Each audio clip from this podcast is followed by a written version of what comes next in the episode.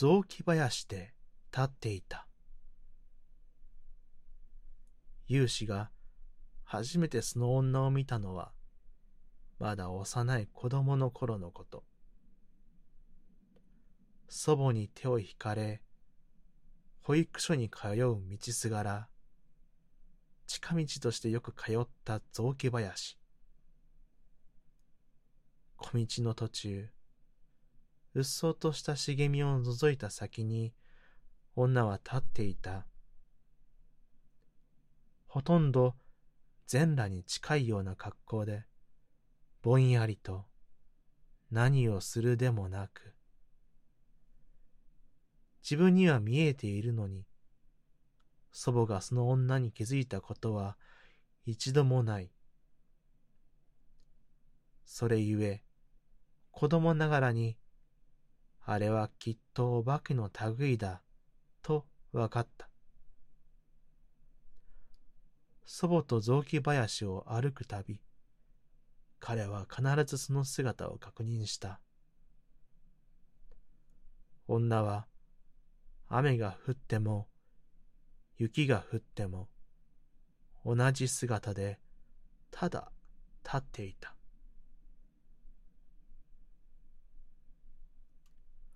女の背後に、お墓のような石積みがあることに気づいたのは、小学生の時。当時は、そろばん教室や書道教室などに通う際、その雑木林を通っていた。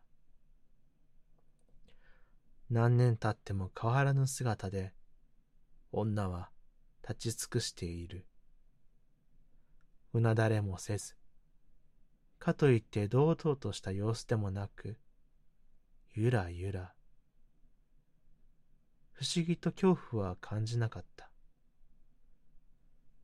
幽霊と呼んで差し支えない格好だが、存在感は植物のよう。興味に駆られ、近づいてみるべくした試みは、すべて失敗に終わった。林の小道を一歩でも踏み外すと、その女は、すっと見えなくなるのだ。同級の友人たちを連れて行ってみても、誰一人女には気づかない。やはり、自分だけに見える女なのだ。いう少年はそう思った。中学に上がると、毎日のように女を見ることができた。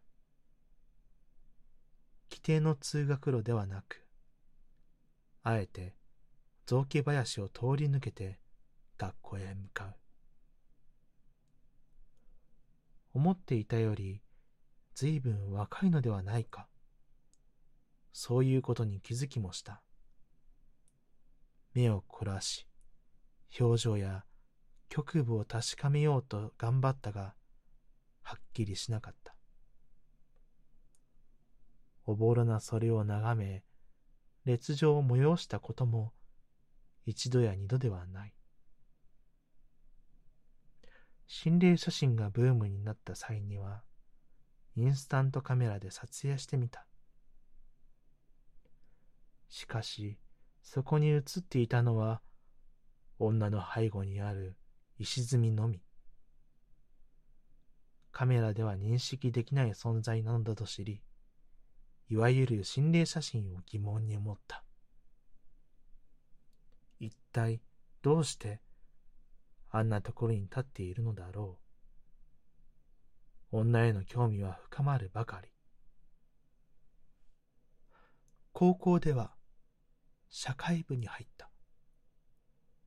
女の背後にある石積みの由来を調べようと思い立ったためである。調査の結果、どうやら近隣の寺が管理しているらしいと分かった。訪ねた寺の住職は、あれは墓で、すでに途絶えた家のものであるという。それで、誇張を当たってみたが、あの女と思われる人物は見当たらなかった。一体何者なのだろう。なぜ自分にだけ見えるのだろう。何か宿命づけられたものでもあるのかと、頻繁に雑木林に通った。同じ場所で姿形も変わらず、まるで空間に照射された映像のような女。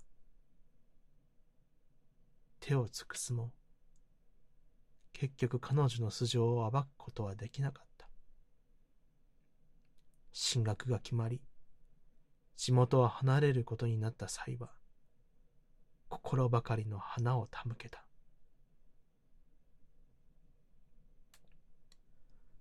大学生になってからは、日々忙しく、数年間地元に帰れなかった。勉強に、遊びに、アルバイト、そして恋愛。やることばかりが増えた。やがて、あの女を思い出すことすらも、なんだか気恥ずかしくなった。他の人間には見えないのだから、あれはどう考えても幻覚の類。そんなものに、十年以上も囚われ続けた自分自身が早速いたたまれない。すっかり都会慣れし、芋臭さもなくなったある日のこと。不意にもう一度、あの女の姿を見ておきたいという気持ちになった。それは抑えがたい衝動で、一刻も早く、あの雑木林に向かわなければと焦るほど。思い極まった優青年は、帰郷を決意し、ふるさとに戻ると、ついた足で雑木林へ向かう。しかし、その場所で、彼は呆然と立ち尽くした。女の姿がどこにもない。それどころか雑木林そのものがなくなっていた。目の前には重機に蹂躙された工事現場があるのみ。すでに例の墓石も取り除かれ、女の立っていた場所がどこであったかもわからぬありさま。どこかでつながっていたのかもしれない。だからこそ、根性の別れをああいう形で自分に伝えたのではないか。そうであれば、やはりあの女は確かにそこにいたのだ。幻覚でも妄想でもなく、きっと何か思いを持って。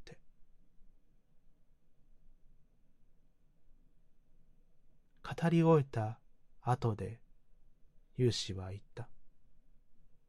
月並みだけど、失って初めて気づくものってあるんだよね。やっぱり。